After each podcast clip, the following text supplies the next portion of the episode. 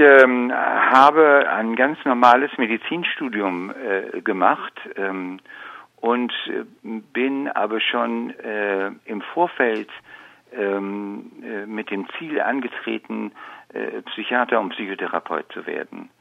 Ähm, es war damals äh, nur möglich, und das ist heute auch noch so, ähm, entweder ein Psychologiestudium zu machen und dann Psychotherapeut zu werden oder das Medizinstudium zu machen und dann Nervenarzt zu werden und Psychotherapeut. Und äh, ich habe ähm, das äh, Körperstudium vorgezogen, weil ich dachte, ich werde später mit dem Seelischen zu tun haben. Deshalb ähm, ähm, will ich auf jeden Fall auch die körperliche Grundlage äh, kennenlernen. Aber Ziel war für mich immer ähm, das Seelische äh, im Menschen und nicht so sehr der Körper. Mhm. Nur ist die Psychiatrie schon seit Jahrzehnten immer wieder in der Kritik. Es gibt auch starke Zweifel an den bisherigen Dogmen und auch der Film Nicht alles schlucken ähm, stellt so einiges in Frage. Wann haben Sie denn angefangen, sich ähm, Fragen zu stellen über das, was so allgemein als ähm, Lehrmeinung gilt in der Psychiatrie? Na, dass etwas nicht stimmt in der Psychiatrie, habe ich in den ersten Tagen äh, des Beginns meiner praktischen Arbeit äh, in einer psychiatrischen Klinik festgestellt. Ich meine damit ähm, den Umgang äh, von den Professionellen in der Psychiatrie, Pflegekräften, Sozialarbeiter, Ärzte, ähm, mit Situationen, in denen schwer verstörte Menschen, seelisch verstörte Menschen ähm, äh, sich selbst nicht äh, ähm, in die richtige Beziehungskonstellation bringen können, ähm, bringen wir Psychiater ähm, eigentlich nur die Möglichkeit der medikamentösen Hilfe. Das war zu Beginn meines Studiums noch viel intensiver als heute, hat mich erschreckt, ähm, aber ich habe da mitgemacht ähm, mit schlechtem Gewissen und habe gedacht, es muss doch andere Wege geben, ähm, mit Menschen in Beziehung zu treten, als mit ähm, ja, einer Gegengewalt. Oft ist ja von dem Patienten eine Verneinung ausgegangen gegenüber unseren Angeboten. Äh, und dann haben wir äh, eben mit, äh, ja, aus Angst und aus Hilflosigkeit, das alles ist wirklich natürlich da, Angst und Hilflosigkeit auf allen Seiten, auch auf Seiten derer, die dann so schwer verstört sind, psychotisch, wie die Psychiater das nennen. Ähm, Angst ist auf allen Seiten, äh, beim Pflegepersonal, bei den Ärzten.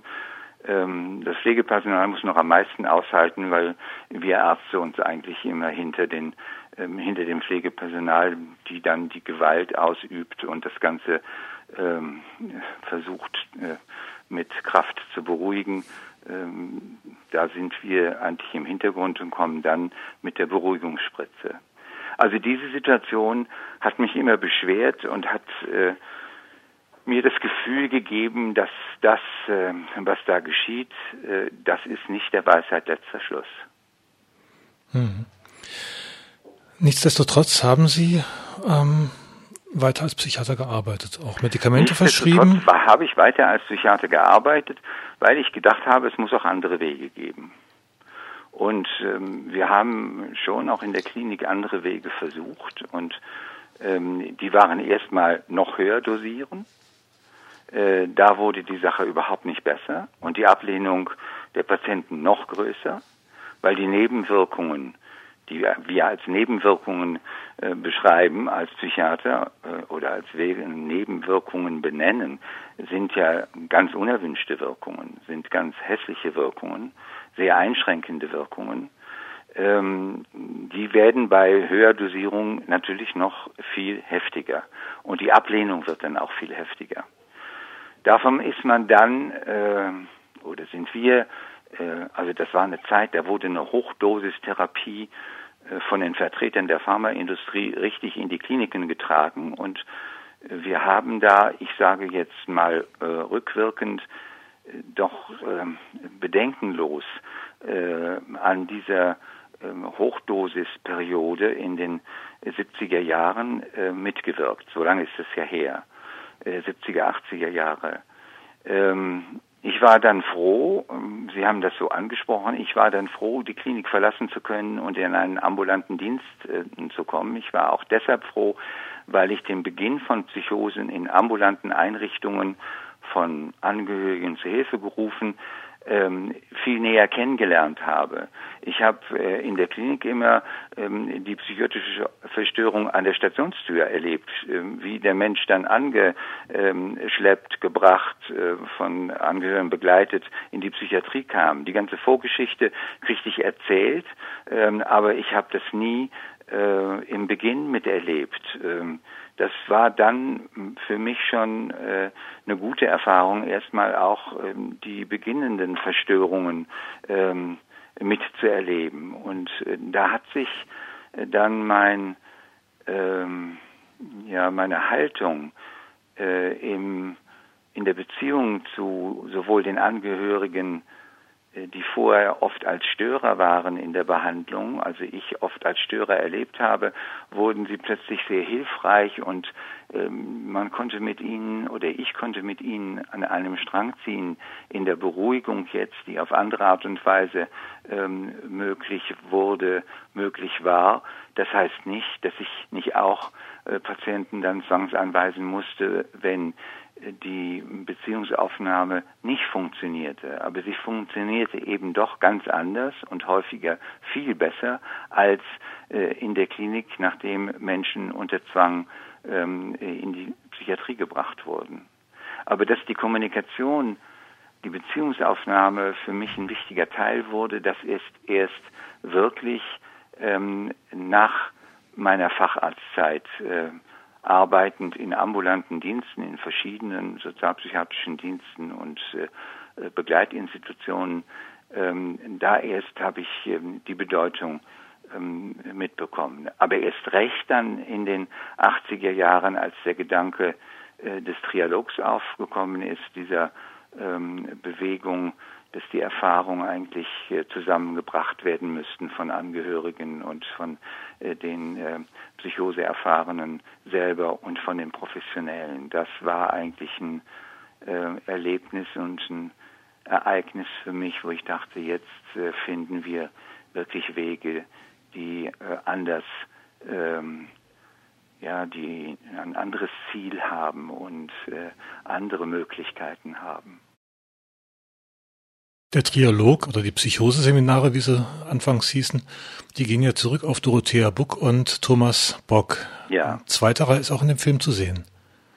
Ja.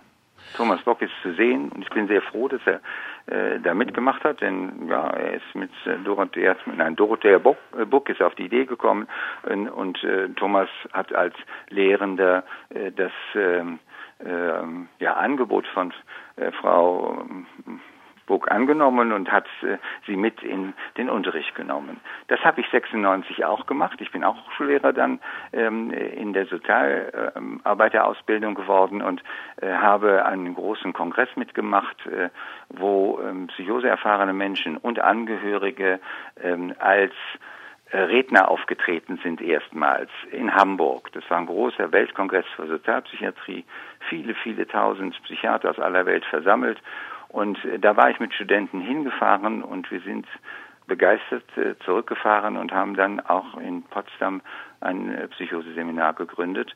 Das ist der Hintergrund, auch der tiefere Grund, ähm, warum ich mich dann mit der Idee getragen habe, wie kann man Menschen dazu bringen, ähm, ihre inneren Erfahrungen, die ja sehr privat und ähm, sehr tabuisiert sind und eigentlich in der Öffentlichkeit selten zu hören sind, wie man diese Erfahrung, dieses Innenleben eigentlich von Menschen, die an dem Prozess beteiligt sind, und zwar äh, von allen, eben den Professionellen, von den Angehörigen und von äh, den Erfahrenen selber, wie man dieses ähm, in einem Film ähm, zusammenbringen kann. Was nicht Psychoseseminar ist und was nicht direkt Trialog ist, sondern was ähm, ja was die Erfahrungen darstellt, dass Menschen von außen wir alle, würde ich sagen, haben ja seelische Verstörungen, keine psychotischen. Unsere Realitätsprüfung funktioniert immer. Im Traum nicht in der Nacht. Das sind ja auch Psychosen, nur wir sind geschützt durch den Schlaf. Ähm, und man könnte Psychosen nennen, ähm, Tagsträume, die nicht geschützt sind äh, und wo die Realitätsprüfung nicht funktioniert und äh, dann alles durcheinander gerät und äh, Realität und Irrealität eben so ein Bündel von Unverständlichkeiten äh, bilden. Aber äh, eben diese, diese Idee, äh, Menschen in einen Raum zu bringen und ähm, ob einzeln in ähm, Gesprächen oder in Rundgesprächen, äh, diese, diesen Wunsch habe ich gehabt und äh, dann hat Jana Keims als ähm, Angehörige äh, eines psychoseerfahrenen Bruders und Sebastian, der einen wunderbaren Film gemacht hat, äh, Die sieben Brüder, auch so ein ganz subjektiv ähm, bildnah erlebender Film, ein sehr ergreifender Film.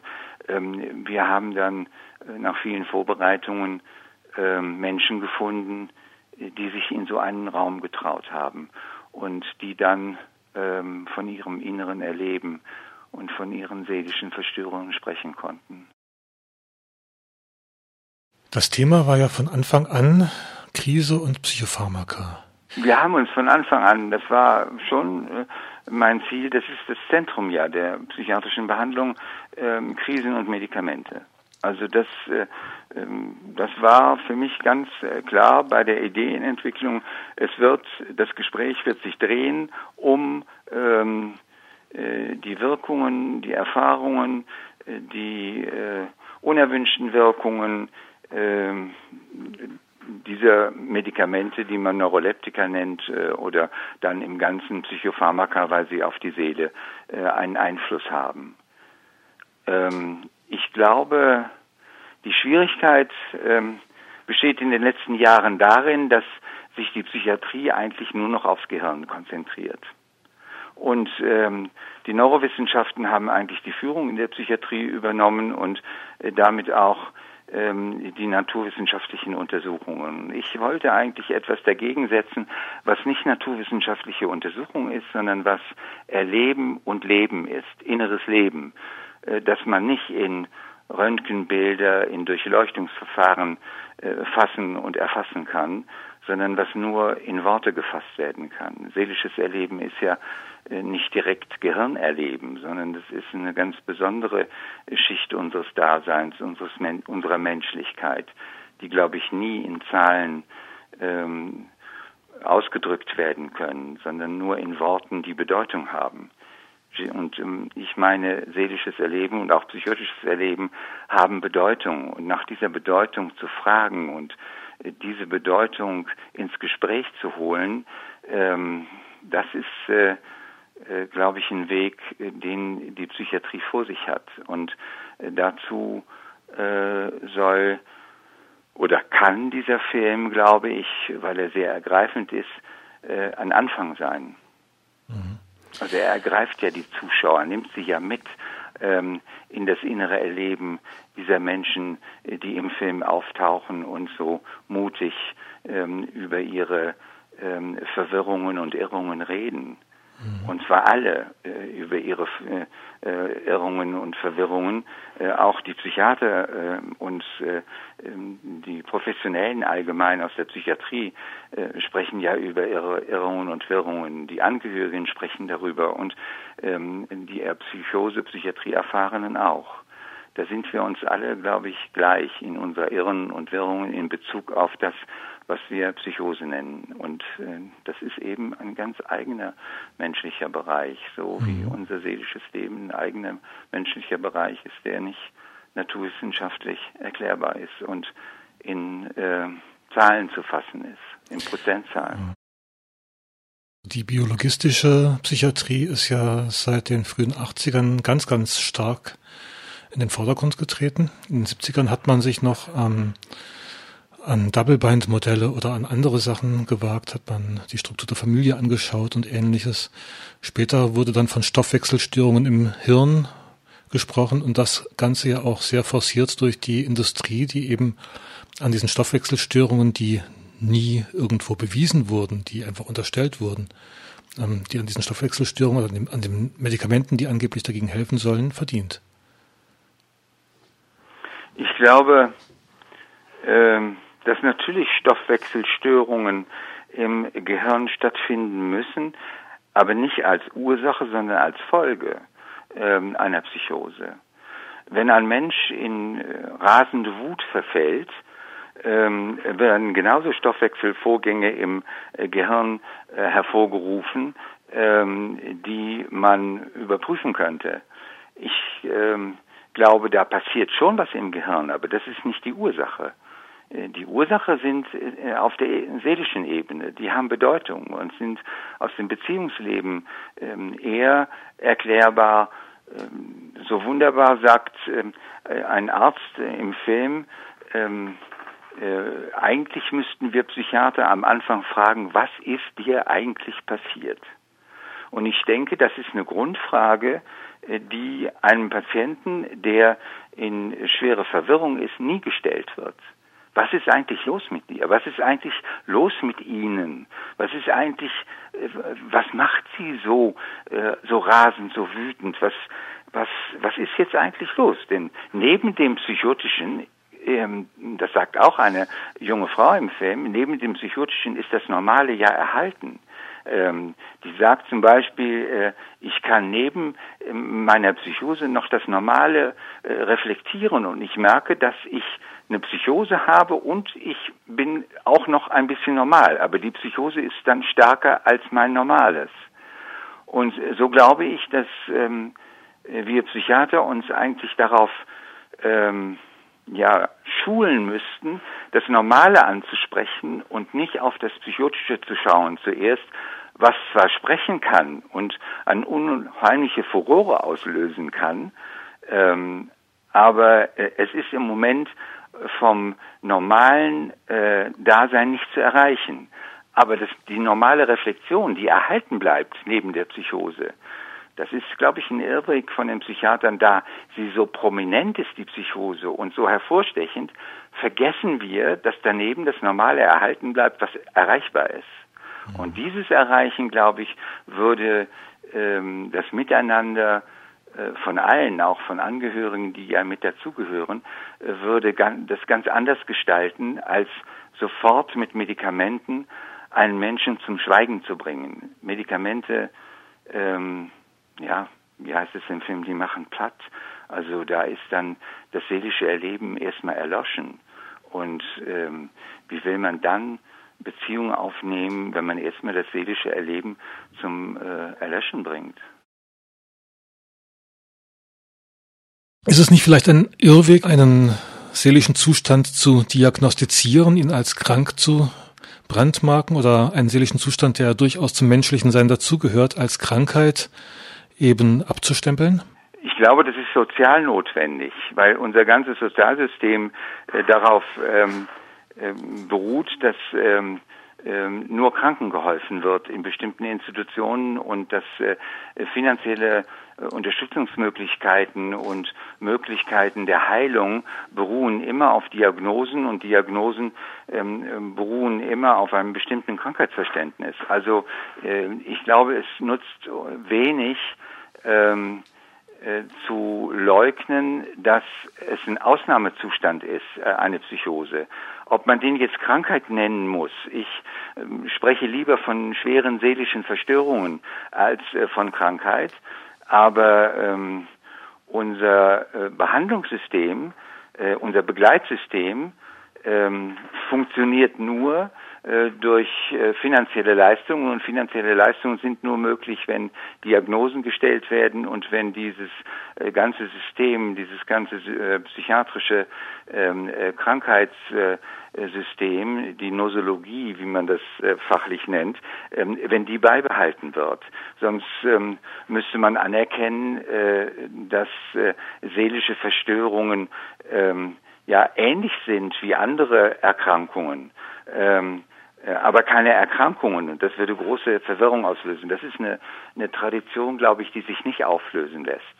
Äh, dass Sie das Irrweg nennen, ähm, Irren ist menschlich und äh, insoweit ähm, ist das äh, dieser Irrweg auch ein menschlicher Irrweg, äh, ähm, aber äh, ich glaube, man kann ihn nicht abschaffen, indem man sagt, das ist keine Erkrankung. Das würde ich äh, würde ich wenig hilfreich erleben für die Begleitung von Menschen, die wirklich Begleitung nötig haben. Und die Begleitung kostet Geld.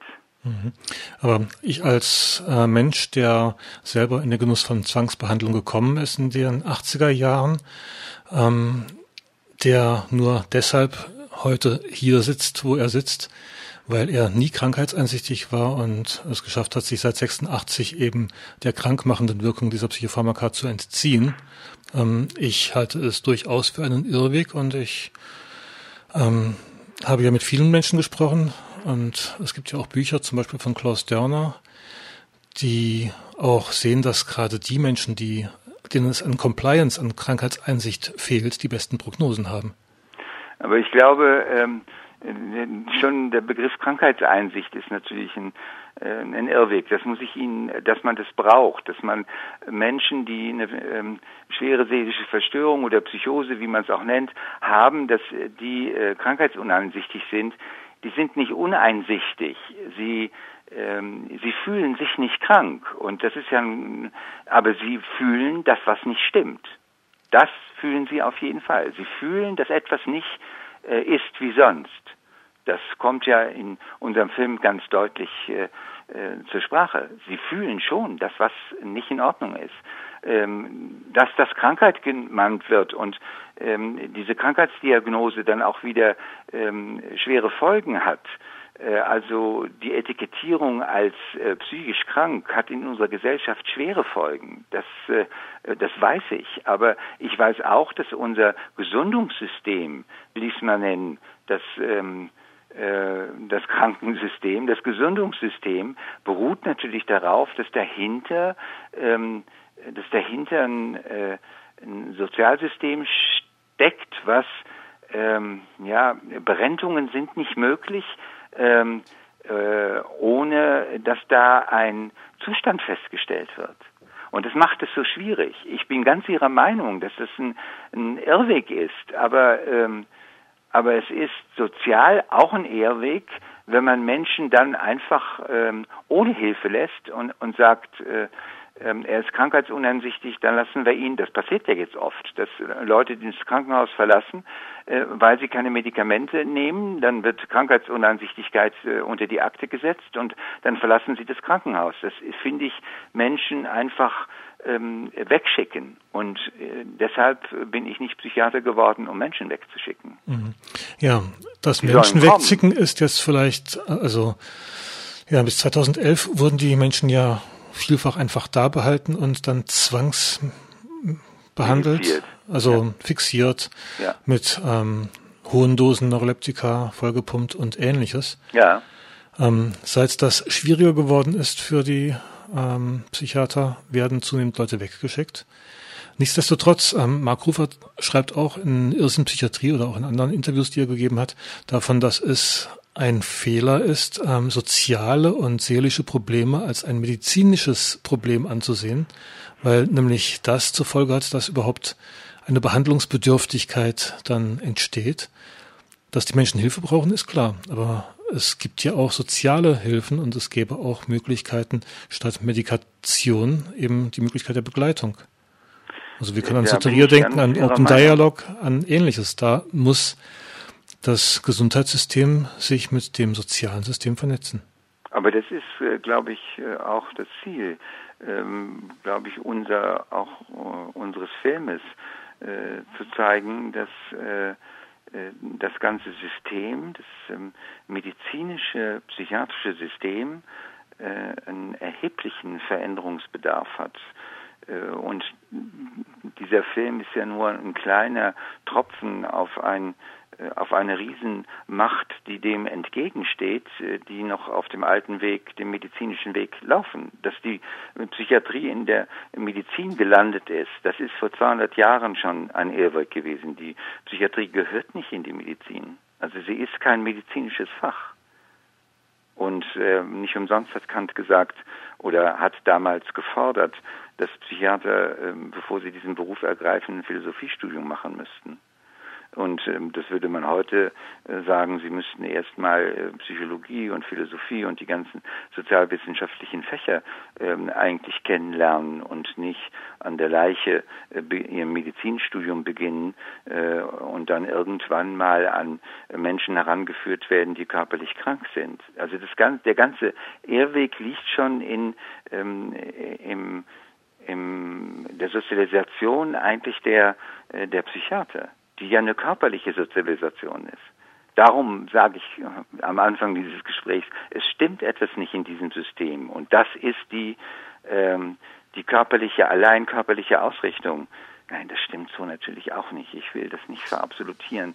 Ähm, natürlich gibt es ganz viele Psychiater, die, ähm, die das Gespräch in den Mittelpunkt ihres Berufs stellen wollen und die dann gleichzeitig die Begrenzungen erleben.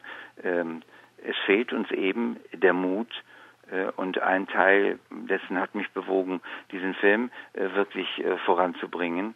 Es fehlt uns der Mut zu sagen, dass so wie die Psychiatrie heute ist, dass das kein Zukunftsmodell sein kann, sondern dass es ein ganz veraltetes, schreckliches Modell ist, was viel Unheil angerichtet hat im Laufe der Psychiatriegeschichte, bis hin zu dem Irrweg, dass man dachte, man könnte durch Töten Krankheiten aus dem Weg bringen und aus der Welt schaffen.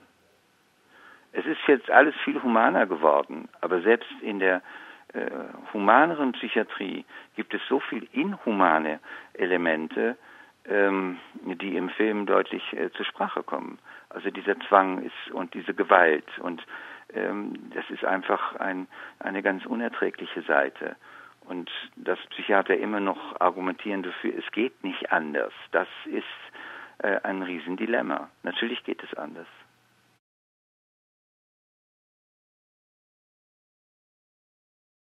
...2015 40 Jahre Psychiatrie-Enquete. Ist das ein Zufall, dass der Film genau jetzt rauskommt?